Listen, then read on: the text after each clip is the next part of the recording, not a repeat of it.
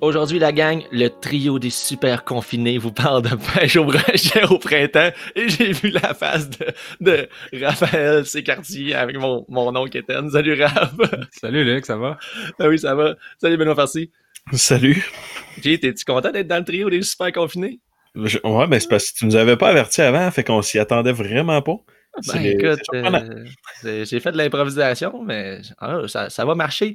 Euh, aujourd'hui, pêche brochet, brochet printemps, confiné, j'ai bu trop de café. Euh, qu'est-ce qu'on parle aujourd'hui? On parle de comprendre l'espèce, on va parler un peu de comment ça marche le brochet, comprendre la physionomie générale, où est-ce qu'on pêche ça, quand puis comment. on a un montage suggéré aussi qui est de Benoît, qui est une lefty deceiver. Puis on a, on, on a un bon plan de match aujourd'hui avec une question d'instructeur qui n'est pas. La question d'instructeur aujourd'hui, c'est pas nécessairement quelqu'un qui nous l'a posé, mais c'est. Euh, c'est juste qu'une question qu'on a tellement répondu souvent qu'on va vous dire quelle bonne ligne qu'on utilise pour pêcher le brochet. Puis ça devrait être assez intéressant. Je pense que toi, Ben, sur la Côte-Nord, tu dois avoir du brochet aussi. La quantité faramineuse de brochet. C'est assez impressionnant la quantité qu'on peut avoir. La grosseur, on a quand même des, belles bêtes, jusqu'à 40, 42 pouces. Euh, sans, trop trop de difficultés. On est capable d'en récolter quelques-uns dans la saison. Ben, j'en doute pas. Puis c'était assez désagréable de parler de brochet avec toi. Moi, je suis comme aujourd'hui, je n'ai pris 5-6. Ben non, non, poussé à 5. Comme à, euh, comme à la truite. c'est pareil. Non, mais c'est un peu le. Tu sais, on a des désavantages à rester dans une région éloignée puis à être loin d'à peu près tous les services. Mais on est proche des brochets puis des truites, ça, c'est sûr. Les lacs calent au mois d'août. Ouais, peut-être peut juillet cette année, là, euh, il fait déjà beau. Ah ouais, tu vas avoir de l'avance. Raph, t'as de l'expérience aussi, le brochet. Euh. Ouais, ouais, ouais, j'ai pêché le brochet. ben, en fait, à Montréal, je suis quand même entouré de brochets. Fait que j'en profite. Puis j'ai fait quelques voyages, là, justement au brochet. Puis j'ai pêché beaucoup, beaucoup à la mouche. nice. ça va être cool de parler de ça aujourd'hui. Ouais, check bien ça. Je t'ai fait une passe droite de sa palette. Ta meilleure expérience brochet? Probablement celle-là qui ressort, c'est euh, au réservoir, une pêche que j'avais faite dans le coin des Monts-Valin, au réservoir Pimmoigan. Pimmoigan, là, je suis désolé. Pour ceux-là qui connaissent le réservoir, probablement que j'ai massacré le nom bien comme faux. Ici, je vois... souvent Pip Morgan. Je sais pas où c'est qu'ils voient un G dedans, mais.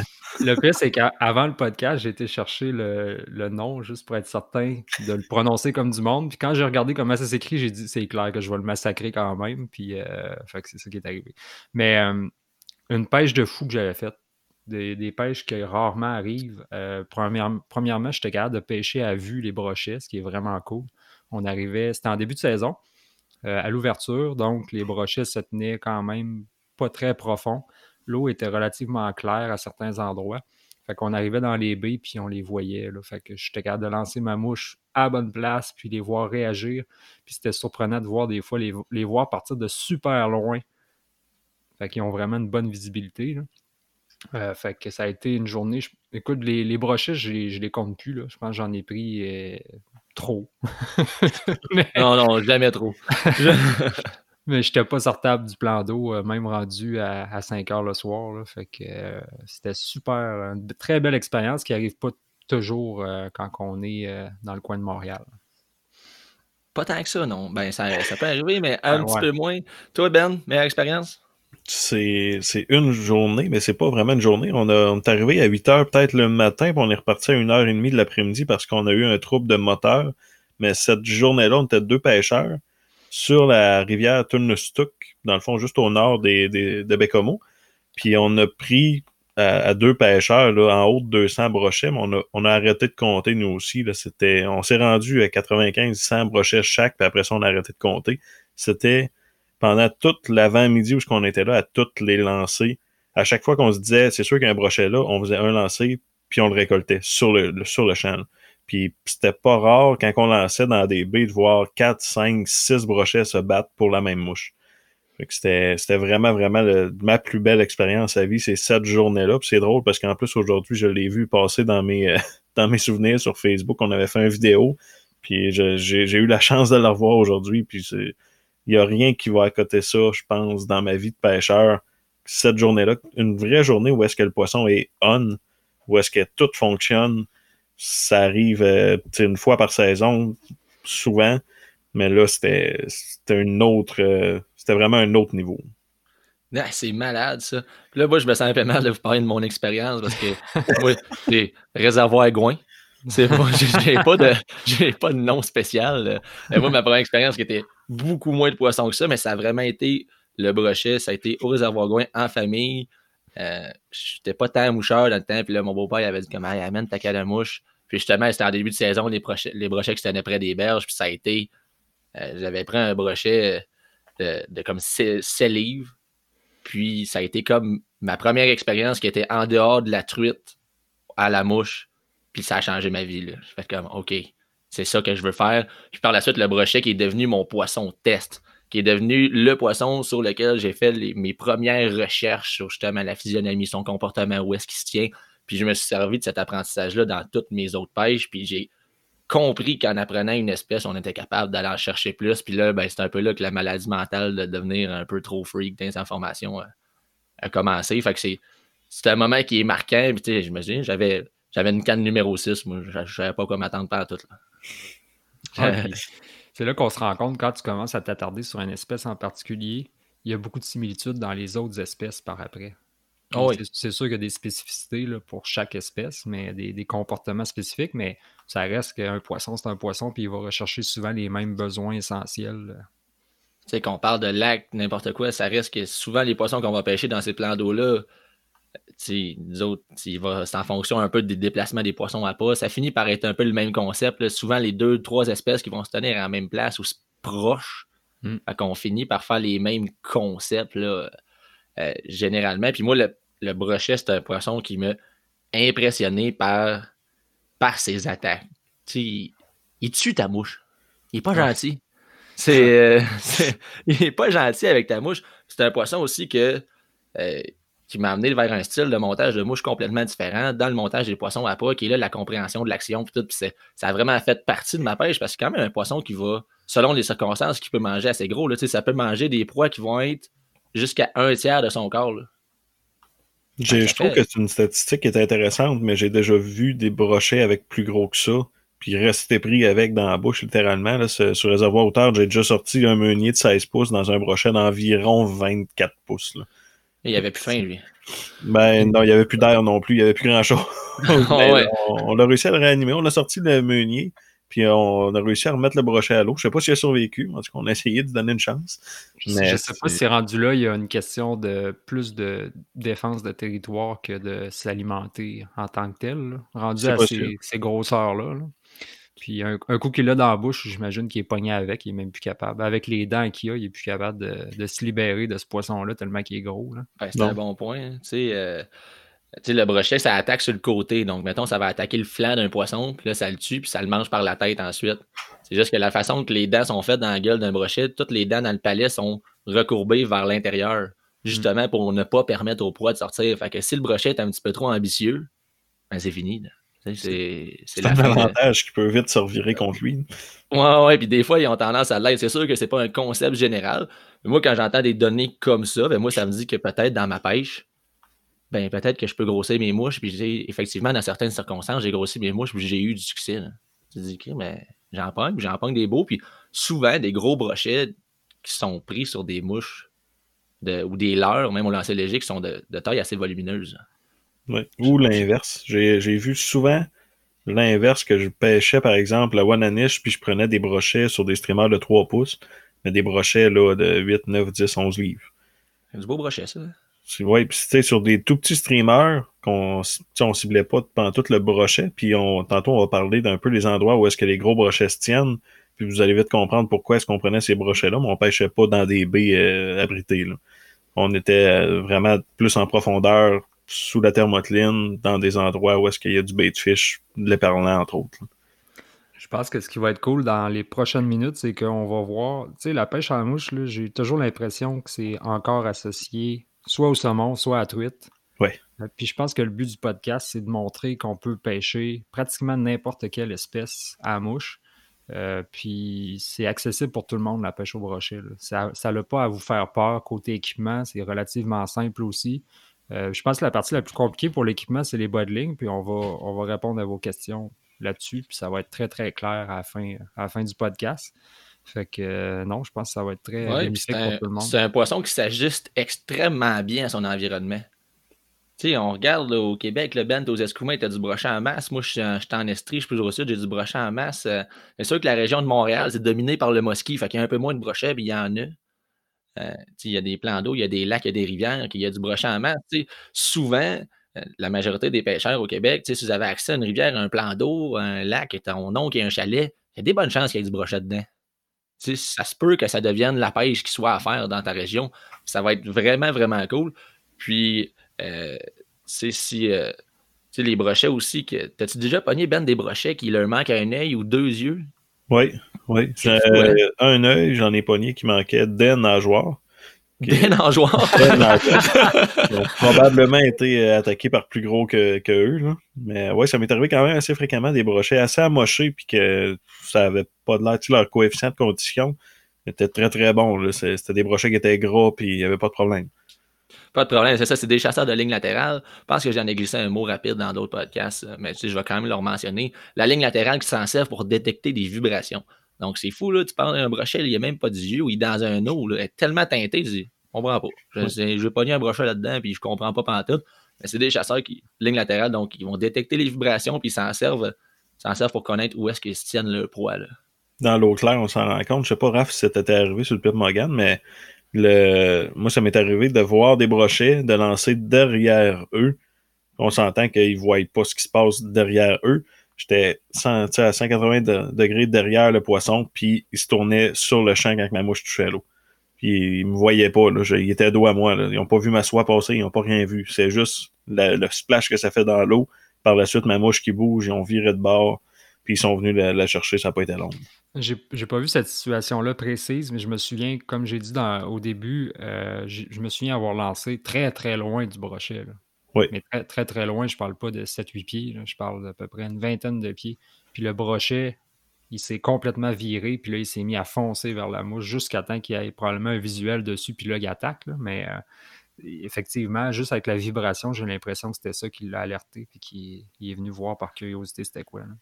Sûrement, ah, c'est probablement plein ça. C'est un comportement que tu dis là, que, j'ai observé spécifiquement ou plus en particulier en début de saison, où est-ce qu'ils vont avoir faim.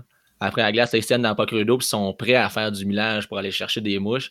Je dirais que j'observe aussi quand plus que la saison avance, avec la forme de leur corps, c'est un poisson qui est fait, c'est un poisson d'accélération et non de distance. Donc, il va aller il extrêmement rapide sur une courte distance. Donc, généralement, ça se tient dans des herbiers, euh, des structures, ça peut être un arbre, ça peut être euh, n'importe quoi juste dans le fond camouflé, puis il attaque vite. Mm-hmm. souvent, je trouve que quand ma saison augmente, il faut que je lance, il faut que je sois beaucoup plus près de mes brochets pour arriver à déclencher ces attaques-là. Mais en début de saison, des fois aussi, quand j'étais au réservoir Gouin, justement, c'était fou. C'est le même concept que toi. Là. Tu lances, là, puis 20 pieds à côté, tu vois qu'il y a un V qui vient de se former sa vague, puis ça s'en vient. Là. tu le sais que ça s'en vient, petit strip, ça s'en vient, ça s'en vient, ça s'en vient. De temps en temps, il tourne à la mouche, puis ils apprennent pas, t'es comme, ah, là, le cœur va t'arrêter. Le cœur va t'arrêter de là, fuck, on va le prendre, va le prendre le prochain coup. Mais c'est hallucinant, puis des fois, tu vois la vague sur l'autre, comme, oh ça c'est un beau qui s'en vient, puis là, le petit moment d'adrénaline qui, est là-dedans. Est-ce qu'admettons, là, là, on a parlé de début de saison, euh, où est-ce que le brochet va se tenir. si on peut se donner une idée générale pour comprendre le déplacement du, brochet en début de saison, il va avoir la qui va être généralement tout près après la fonte des, glaces, si on veut se donner une idée générale, qui vont être là, qui vont frayer, puis ils vont frayer, dans des zones inondables, c'est pas profond. Là. Sont dans ces secteurs-là, on va avoir la femelle va être avec, les mâles, puis là, il ferait là, puis après la ferait, immédiatement après, les grosses femelles qui retournent en eau plus profonde pour refaire des forces avant de revenir près des berges justement pour s'alimenter parce que la température de l'eau est meilleure, parce que le bait de fish se tient là. Donc en début de saison, on a du brochet dans vraiment pas gros d'eau. Je sais pas si les plans d'eau que vous avez fait, vous avez vu des brochets peu profonds en commençant votre saison, qui sont gros, mettons. Énormément. Deux réponses contradictoires, j'aime ça. C'est parfait. J'aime ça quand on échange. Euh. Mais ceux-là que je voyais dans pas beaucoup d'eau, c'était souvent, ils étaient plus petits. Euh. Nous autres, euh, la journée-là, j'ai quand même pris. La journée que j'avais pris mon sel livre, ma mère a pris 15 livres pas loin. Là. C'est qu'on était dans des zones très, très peu d'eau. C'est souvent une fenêtre d'opportunité qui, dépendamment de la température de l'eau, si l'eau reste froide un peu plus, ben, qui dure plus longtemps. Si ça se réchauffe vite, ben là, le brochet qui, qui va avoir tendance à retourner vers des zones plus profondes, tranquillement, pas vite. Là. Au début de saison, c'est malade. La raison pour laquelle j'en ai plus vu, je pense, c'est parce que chez nous, la fonte des glaces est plus tard, la température d'eau va monter beaucoup plus tard, puis j'ai l'impression qu'ils vont frayer beaucoup plus tard, parce que moi, je, je l'avais compté ça à à Luc là, auparavant, cette histoire-là, mais j'avais déjà été pêché en début de saison, tout près de l'ouverture, dans une baie peu profonde, que je savais que c'était un endroit où est-ce que le poisson allait aller frayer et allait aller se nourrir par la suite. Donc, il y avait des herbiers morts un peu partout, des arbres euh, couchés. Puis j'ai une femelle, je suis à peu près certain que c'était une femelle, là, en haut de 10 livres, qui était positionnée dans des joncs, puis euh, elle avait pas un comportement de prédateur. Elle avait, était slow, puis il y avait des petits mâles autour, parce qu'il y avait plein de petits brochets qui, qui viraient autour d'elle. C'était vraiment un comportement, je suis à peu près certain, qui s'apparentait à la fraie du brochet à ce moment-là, euh, dans, dans ces nouveaux herbiers qui commençaient tout juste à, pousser dans le fond. J'ai réussi à capturer ce poisson-là, étant donné qu'il n'était pas en mode nourriture, là, il n'était pas en alimentation. J'ai réussi à le capturer en, il y a pas de, en passant, il n'y a pas de crawfish sur la côte nord mais je draguais une imitation de crawfish tout juste devant ce poisson-là dans le fond. Puis il a fallu que je passe trois, quatre fois juste sous son nez pour qu'il finisse par finalement juste ouvrir la bouche puis prendre l'imitation. C'était c'est la première fois, je pense, de ma vie sur la côte nord où est-ce que j'ai pris un brochet slow qui, qui, qui, pas en alimentation puis qui avait aucun vouloir. malgré l'été, euh, les canicules sur la côte nord, l'eau est fraîche pareil. Là, il fait pas. Euh, on n'a pas une température comme au sud de Montréal, par exemple.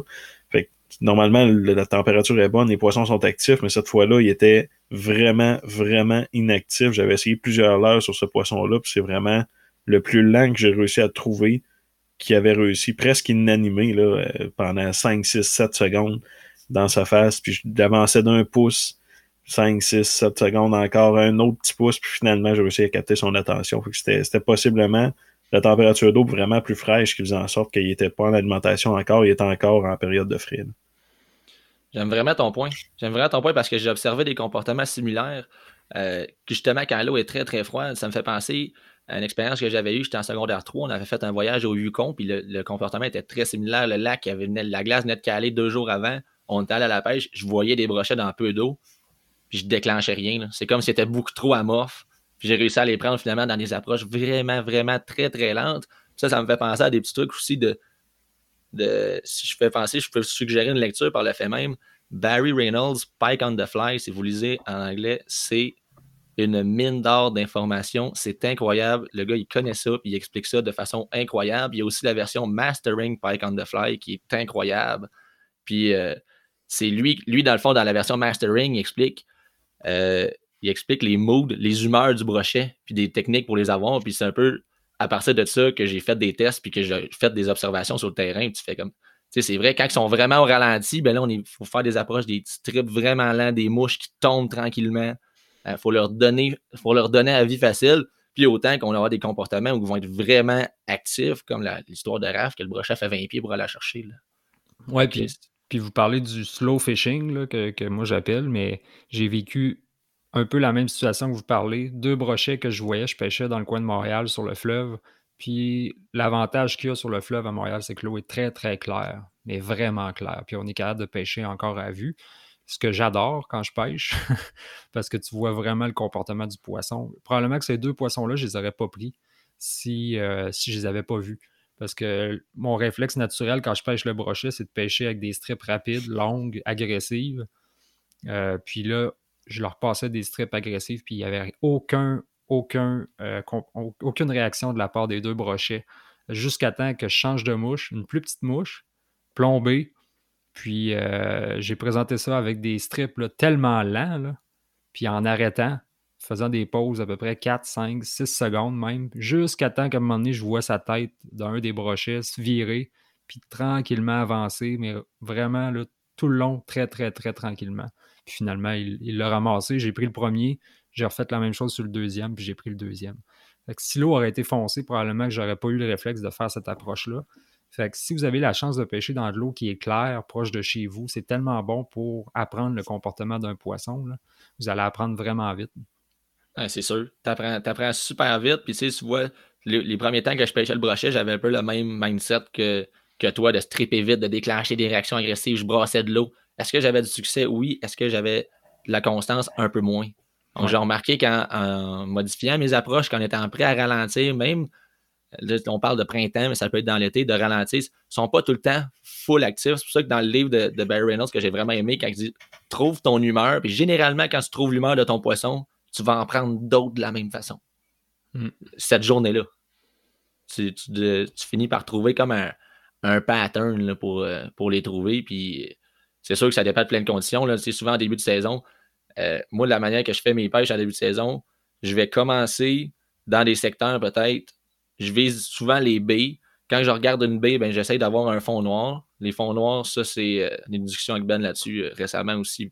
Ça permet du camouflage. Ils se sentent mieux, ils sont plus à l'aise. Je vise les baies où est-ce qu'il va y avoir peut-être des entrées, des entrées de petits ruisseaux qui vont emmener de l'eau chaude. Donc, des baies ensoleillées si, si, possible. Fait que souvent, là, au début de ma journée, je pêche un petit peu plus profond. Je vais dire 4 à 8 pieds. Puis là, quand plus que le soleil sort, plus que je sais qu'ils vont avoir tendance peut-être à aller se faire réchauffer euh, près, des, près des berges. Fait que là, je m'approche. Puis je vois l'humeur de mon poisson changer dans le début de la journée quand c'est froid. Et là, j'ai vraiment sur des, approches lentes. Puis à mesure qu'ils se réchauffent dans la journée, puis ils sont sur les flats, comme vers 1h, 2h de l'après-midi, là, je remarque que leur tempérament change un petit peu, puis ils vont être beaucoup plus actifs sur mes mouches. Donc, moi aussi, c'est à moi de m'ajuster. C'est important dans ma journée que j'essaye différents strips pour justement trouver ça. Si je tripe toujours de la même façon, je ne trouverai pas. Je trouverai pas le comportement de ces brochets-là. Puis avant de changer de mouche, souvent changer juste sa vitesse de, retrieve là, pour ramener la mouche, la vitesse de nos strips, c'est vraiment un facteur clé qui peut nous empêcher de perdre du temps à faire. Euh, jamais on fait des nœuds, euh, ça dépend du leader qu'on utilise. Mais, changer de mouche, on perd du temps, la mouche n'est pas dans l'eau, on n'est pas en train de lancer, on n'est pas en train de pêcher. Puis surtout, on se casse pas la tête souvent sur la bonne sur le, bon côté de notre pêche qui fait que ça fonctionne pas. Ouais, c'est souvent plus une, approche qu'une mouche.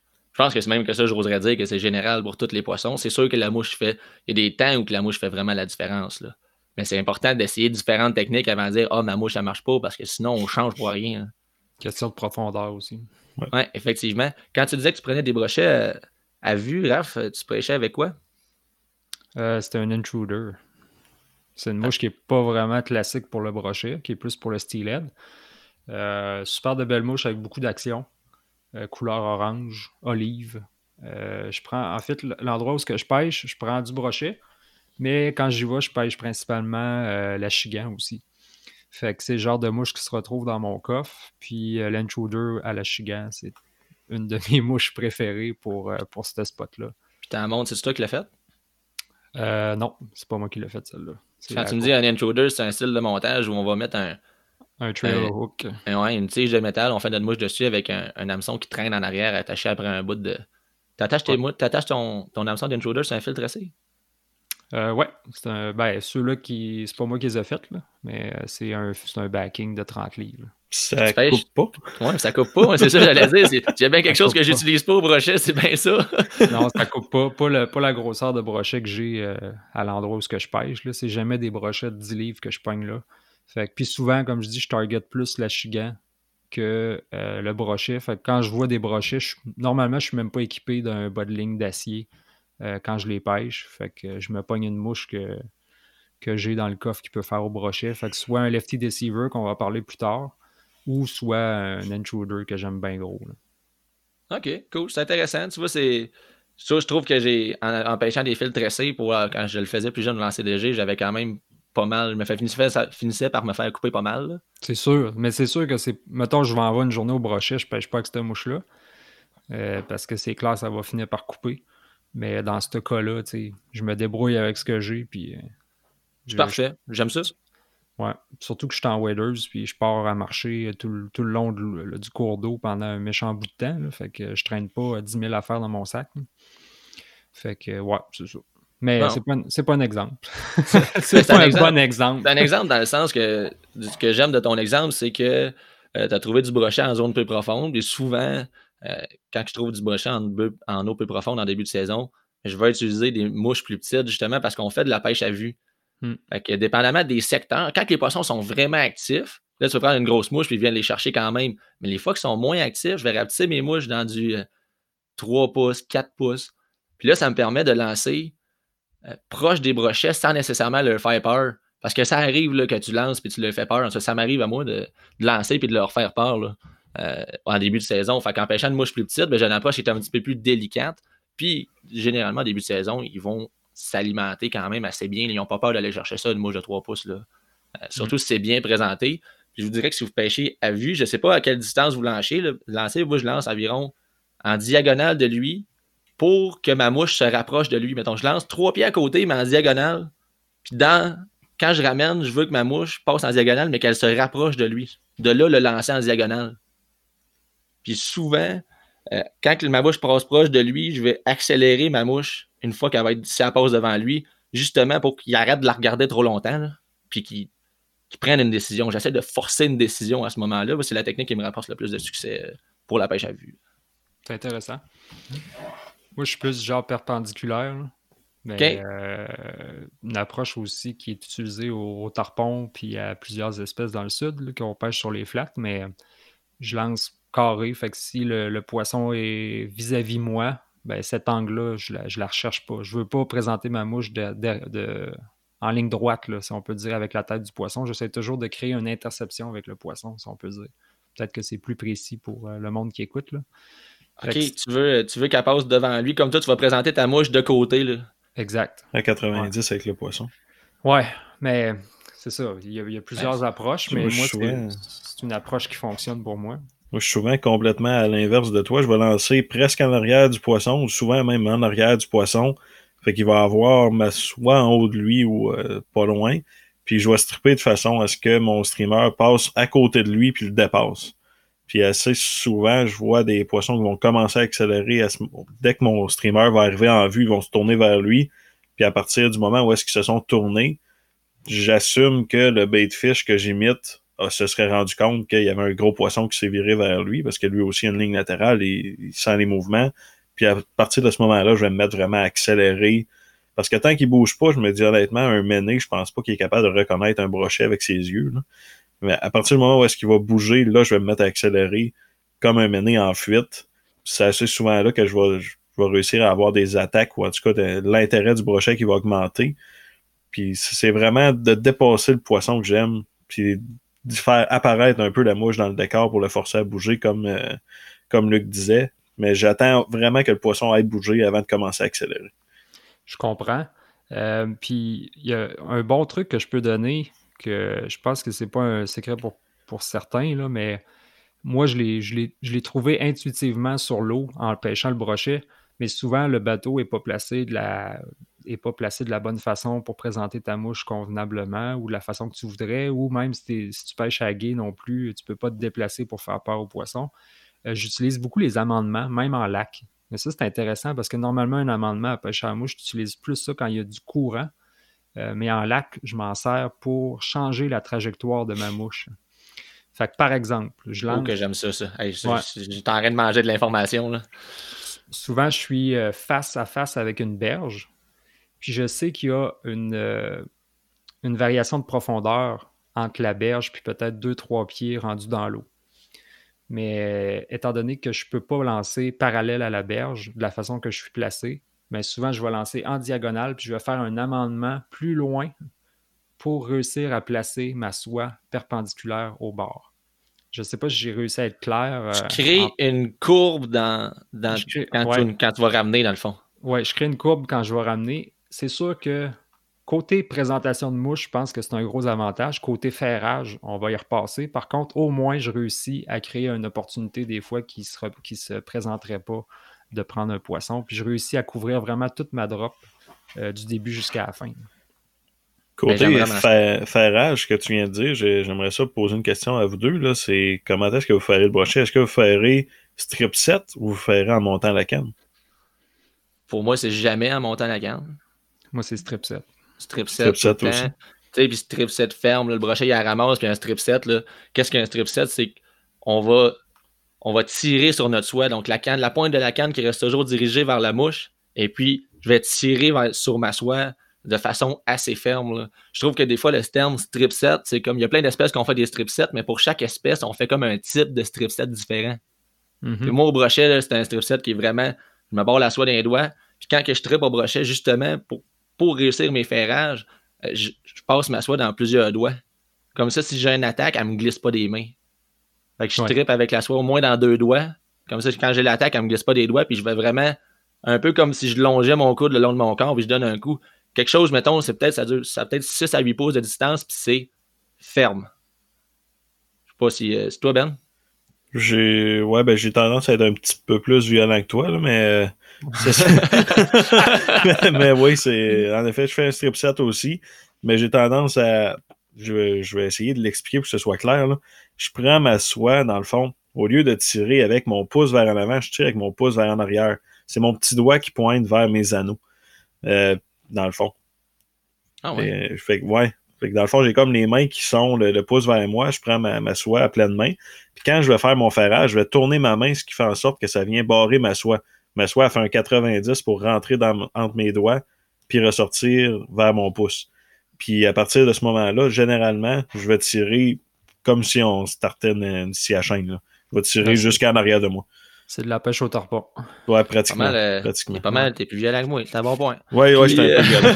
Mais il y a, il y a de quoi que les trois, on n'a pas dit, puis je pense probablement qu'on le fait toutes les trois, en tout cas, quasiment sûr, c'est que je- moi, je fais un premier ferrage, puis un coup que le combat est amorcé, souvent, c'est pas rare que je vais redonner un coup, soit avec ma main, selon la- le, comment que le poisson est placé, ou soit avec la canne pour réussir, pour être certain que l'hameçon est bien piqué euh, dans la gueule du poisson. Ouais, moi aussi. J'ai j'ai l'impression que, mettons, je fais mon ferrage avec ma main, là, le combat va s'amorcer. Là, je vais avoir ma canne plus, quand je pêche, quand je fais un combat au brochet, ma canne est peut-être en 45 degrés. Tu sais, un peu plus sur le côté, en 45 degrés. Puis j'ai l'impression que je fais mon strip set, puis en allant placer ma canne en 45, ben, j'effectue comme le deuxième ferrage. T'en fais un deuxième. ouais. Ouais, c'est un peu, ça se fait un peu intuitivement. Là. Mais l'avantage aussi de faire un strip set, qui est un ferrage avec la main, c'est qu'admettons là, que les brochets, là, je- des fois, sont un peu saucisses. T'es comme crime, t'es un prédateur Apex, puis tu réussis à passer à côté de ma mouche, ou ils sont pas actifs. Ou... Je me demande des fois s'ils jouent avec, ça m'arrive. Je me dis, en tout cas, ça me décourage des fois quand ils passent à côté, ou ils apprennent pas nécessairement au niveau de l'hameçon, ils vont passer peut-être trop en arrière. L'avantage d'un strip set, strip set, c'est que tu sais, tu fais, mettons, Ben, c'est un coup de chainsaw, fait que toi, tu dois avancer ta mouche de deux pieds et demi. Ouais, Euh, ouais, pas mal. Tu sais, moi, c'est un coup de, de peut-être 8 pouces, peut-être que je fais 10 pouces aussi. Mais ma mouche, si, admettons, il l'a manqué, elle est encore là. Mm. Tandis que si tu lèves la canne, tu l'avances ta mouche de 12 pieds, de, de 8 pieds, 10 pieds, je sais pas, mettons, mais un gros, tu sors ta mouche de, la- zone là, qui est payante. Là. Fait que ce ferrage-là, je pense qu'il est, pas mal important là, de, de- maîtriser ça. Puis c'est tout le temps, tu sais, ça fait plusieurs personnes que je monte à pêcher au brochet ou que j'amène dans mon canot. Puis c'est tout le temps la même affaire. Au début, ça, souvent, c'est des salmoniers ou des, des gens qui pêchent la truite. Ils vont juste lever la canne délicatement. Puis le brochet qui tient la mouche fermement. Puis après 30 secondes de combat, qui fait juste ouvrir la mouche, la bouche. Puis fini. là. J'ai jamais été piqué. après un, après un, un, un set qui est manqué, après un ferrage raté, c'est est-ce que vous avez un truc pour essayer de, de, de déclencher une nouvelle attaque? Euh, C'est c'est assez circonstanciel, je dirais. Tu sais, comme là, c'est en début de saison, souvent, j'étais à une eau très peu profonde. Si je- Fait que je laisse moins tomber ma mouche. Mais j'aime laisser tomber. Si je pêche un eau qui est un petit peu plus profonde, j'aime laisser tomber ma mouche avant de les réactiver deux, trois fois, comme s'il m'avait cogné. Comme s'il Ouais. avait un peu assommé ma mouche. Là. Ouais, c'est pas fou. Si je pêche euh, et que je vois ma mouche, c'est- là où je m'en allais, c'est ce que je vais faire. Jamais ils ont touché à la mouche. J'aime vraiment ça, laisser tomber ma mouche. Puis assez souvent, ils vont juste faire demi-tour puis revenir la ramasser. Puis là, ils vont souvent la ramasser sur un slackline, fait que c'est de réussir à, à reprendre le mou. Là. Mais j'ai souvent vu les brochets revenir quand ma mouche a tombé naturellement vers le fond. Chose que j'aime vraiment depuis le début du podcast, c'est qu'on ne s'est pas parlé avant, puis nos stratégies qu'on. on pêche pas aux endroits différents, des endroits différents, mais ça, ça finit par être du pareil au même un petit peu. On a quand même des stratégies qui reviennent puis qui sont les mêmes affaires. Puis tu as parlé de faire une pause, c'est quelque chose que je vais inviter les gens à faire aussi. Euh, souvent, moi, je- dans mes premières étés de pêche au brochet, je faisais pas de pause dans mes... quand je strippais ma mouche vers moi. J'étais tout, tout, le temps comme d'un bout à l'autre. Puis maintenant, quand je le sais que je suis au-dessus de la zone payante, la zone payante qui va être peut-être un changement de profondeur, on passe au-dessus d'une structure, par exemple un arbre ou une talle d'herbier, qui va être une cachette pour les brochets. Donc, quand je sais que je suis au-dessus de la zone payante, à un moment donné, je vais avoir une certaine vitesse, puis j'ai effectué une pause, puis j'ai remarqué que je déclenchais plus d'attaques, souvent à cause de la pause. que, Je ne sais pas si, ça fait ça dans votre coin de pays, ou... Euh, votre pêche. Ouais, soit de ralentir ou de leur donner une fenêtre d'opportunité, de leur donner facile, c'est quand même des prédateurs qui vont, euh, qui vont aller chercher euh, les mouches quand ils ont une, belle opportunité. Un peu comme, euh, comme Raph disait, on voit le même comportement chez presque tous les poissons. Ils, ils courront pas après une mouche qui vont perdre plus d'énergie que ça va leur en rapporter. Puis même en début de saison, des fois, quand ils sont slow un petit peu sur les petites mouches qui bougent trop vite, j'aime ça mettre une mouche littéralement gigantesque. je mets une 10, 12, 14 pouces, puis je vais la stripper parce que les, poissons vont avoir tendance à se déplacer pour une grosse mouche parce qu'ils savent que c'est un gros apport calorifique que ça va leur amener. Fait que c'est important de. Tu veux, tu varies tes approches, puis t'as pas peur d'aller essayer des choses quand ça marche pas. T'as, as, peut-être une idée qu'ils vont manger aujourd'hui. Mettons, euh, on prend un exemple. Euh, euh, de la perche chaude de, 4 pouces, mais finalement, ça ne déclenche pas sa perche chaude de 4 pouces. ils vont prendre ceux-là qui vont passer très très près, qu'ils ne leur demanderont aucune énergie, mais quand on strip, pas, on bouge, puis ils partiront pas en chasse après. ça m'est souvent arrivé d'en voir tourner sur ma mouche, rester sur place, mais juste tourner, la suivre, puis jamais bouger. Puis à ce moment-là, quand je mettais vraiment une mouche super grosse, je passais avec la même trajectoire, la même vitesse, mais on dirait qu'ils se disaient OK, là, jamais je bouge, ça va valoir la peine en bout de ligne.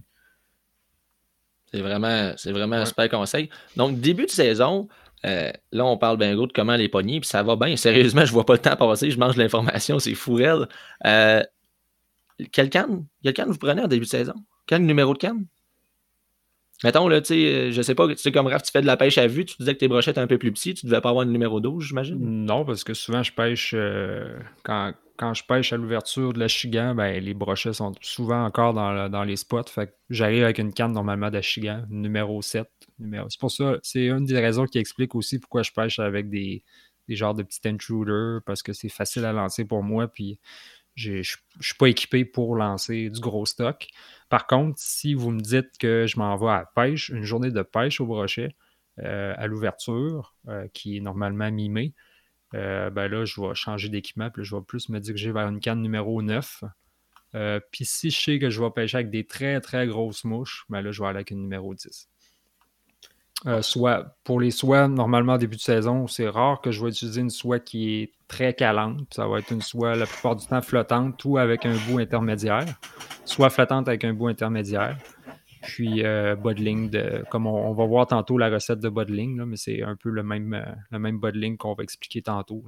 Nice. Ta canne de présélection, Ben? Numéro 9, presque tout le temps.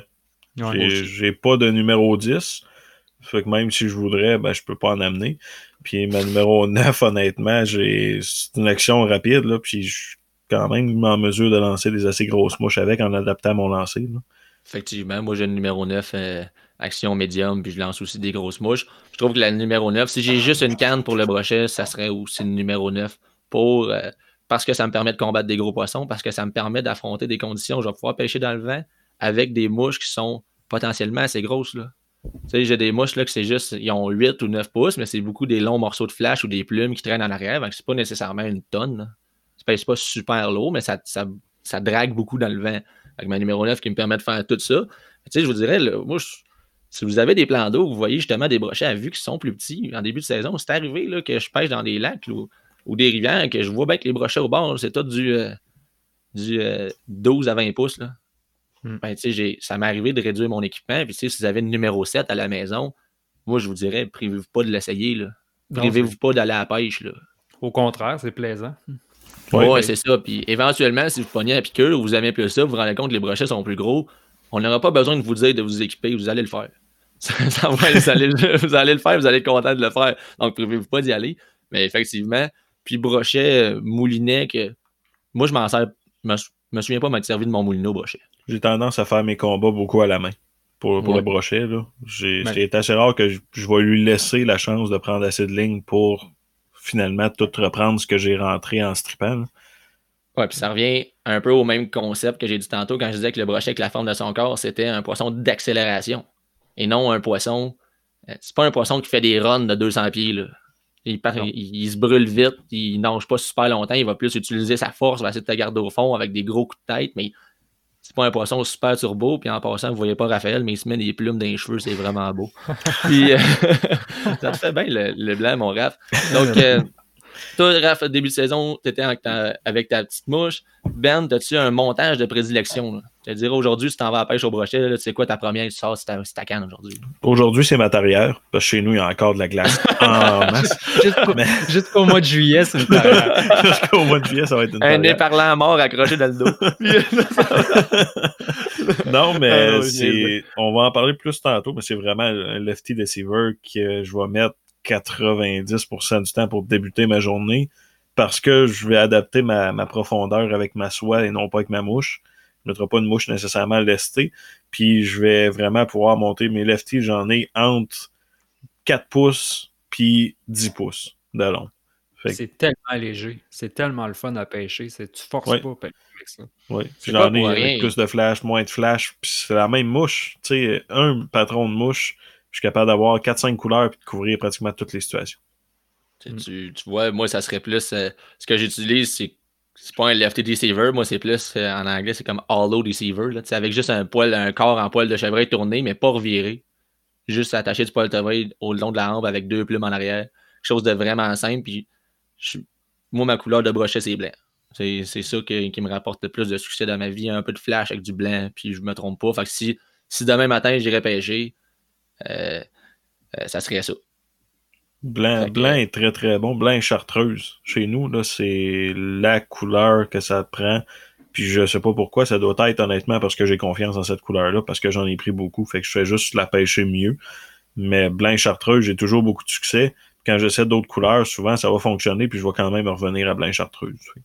Hmm. Parfait, ça. Puis dans la dernière phrase que j'ai faite, j'ai dit si j'irais pêcher. Je voulais faire un salut à Carl Béliveau qui me reproche après mes podcasts de, dire si j'irais, qui dit faudrait que tu arrêtes de dire ça. Donc, Carl, euh, tu me, tu me le feras passer. Euh, tu m'écriras un petit message sur celle-là. Très apprécié d'ailleurs tes conseils sur nos podcasts. Surtout sur l'addiction.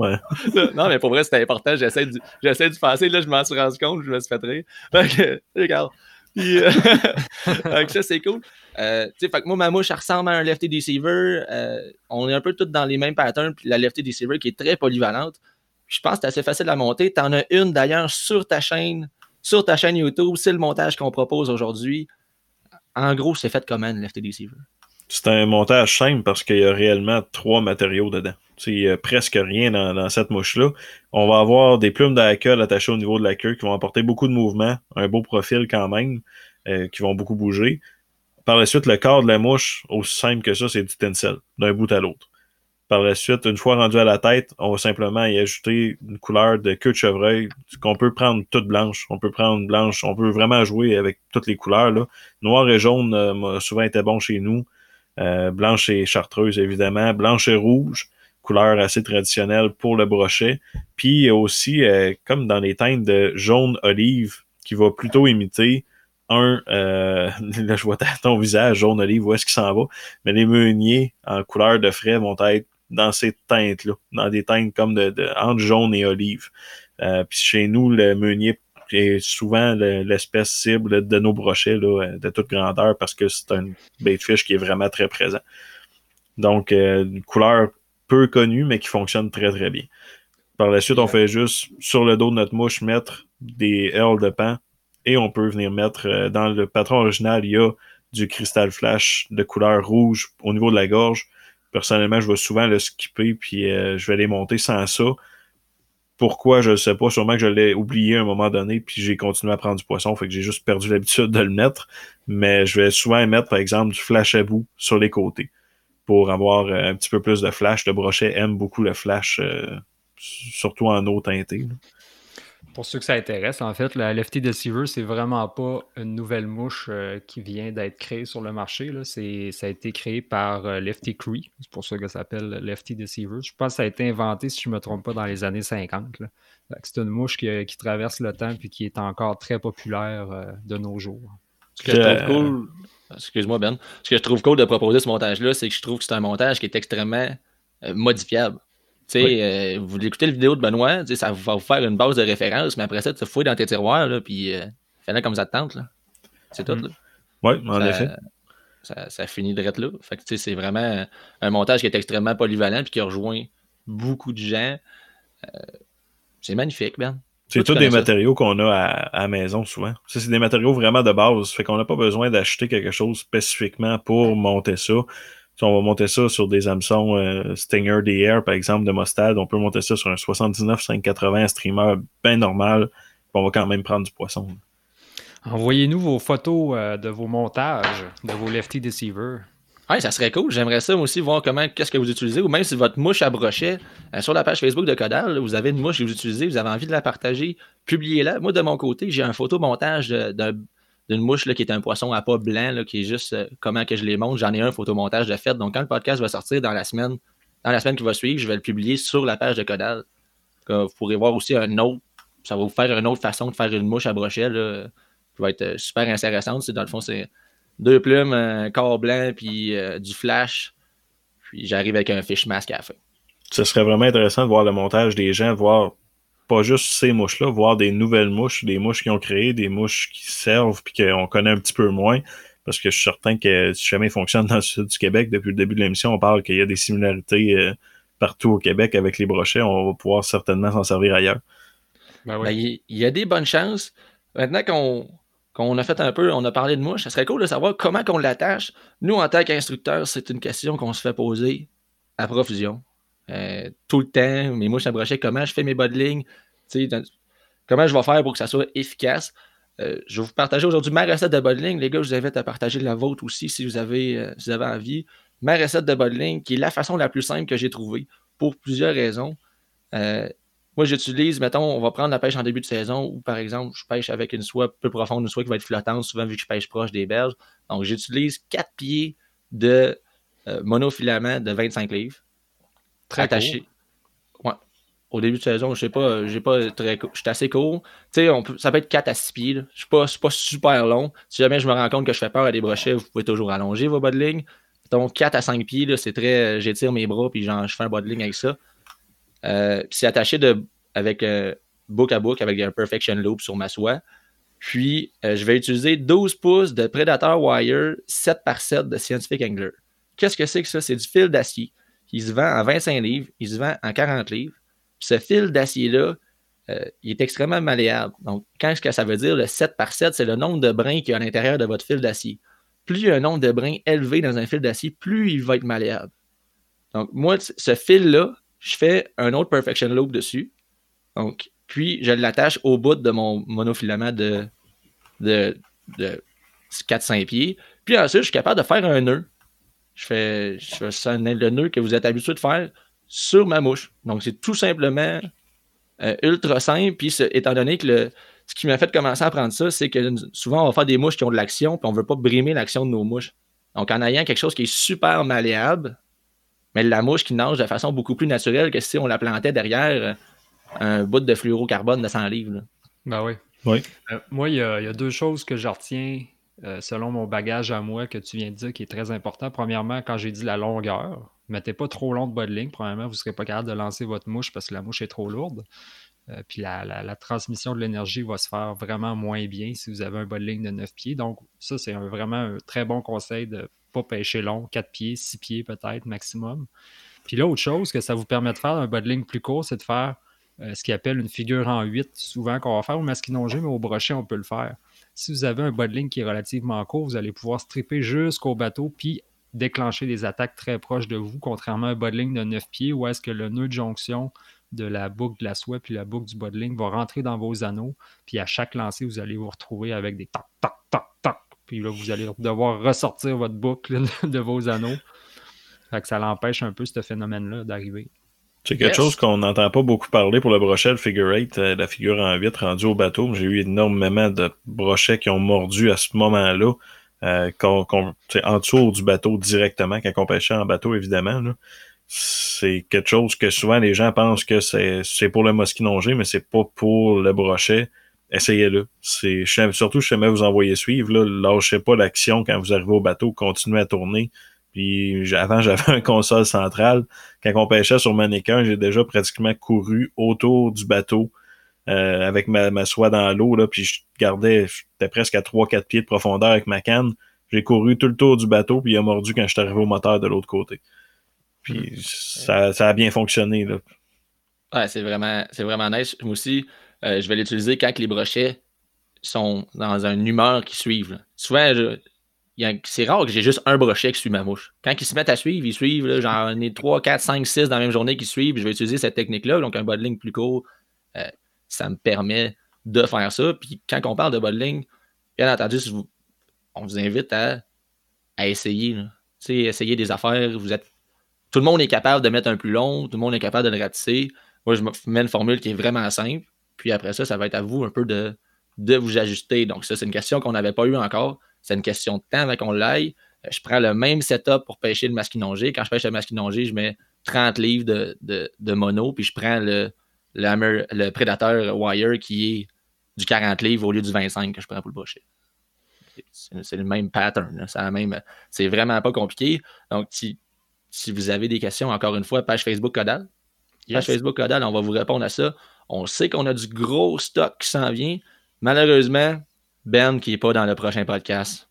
Ben, euh, on a enregistré le prochain podcast sans toi, le, prochain. Mais je suis certain que tu vas revenir, on a des beaux projets. Donc, le prochain podcast qui va être le 31 mai, où on parle de saumon en eau haute. Oh yes, saumon au début de saison. On a saumon au début de saison. Euh, Raphaël qui nous partage ses conseils. Je vous invite vraiment à écouter le prochain, le prochain, le prochain podcast. C'était malade avec le saumon au début de saison. Puis, en attendant, ben moi, on est bien proche d'aller pêcher le brochet, donc je vais me préparer mon, mes setups pour aller pêcher le brochet pendant que Ben fait l'ajustement de sa tarière chez eux. Pour, aller, je, devrais être rendu à laver le carburateur. devrais être rendu à laver le carburateur. Parfait, donc nettoie ton carburateur, va faire tes trous. Et nous, on se revoit le 31 mai. Bonne pêche tout le monde!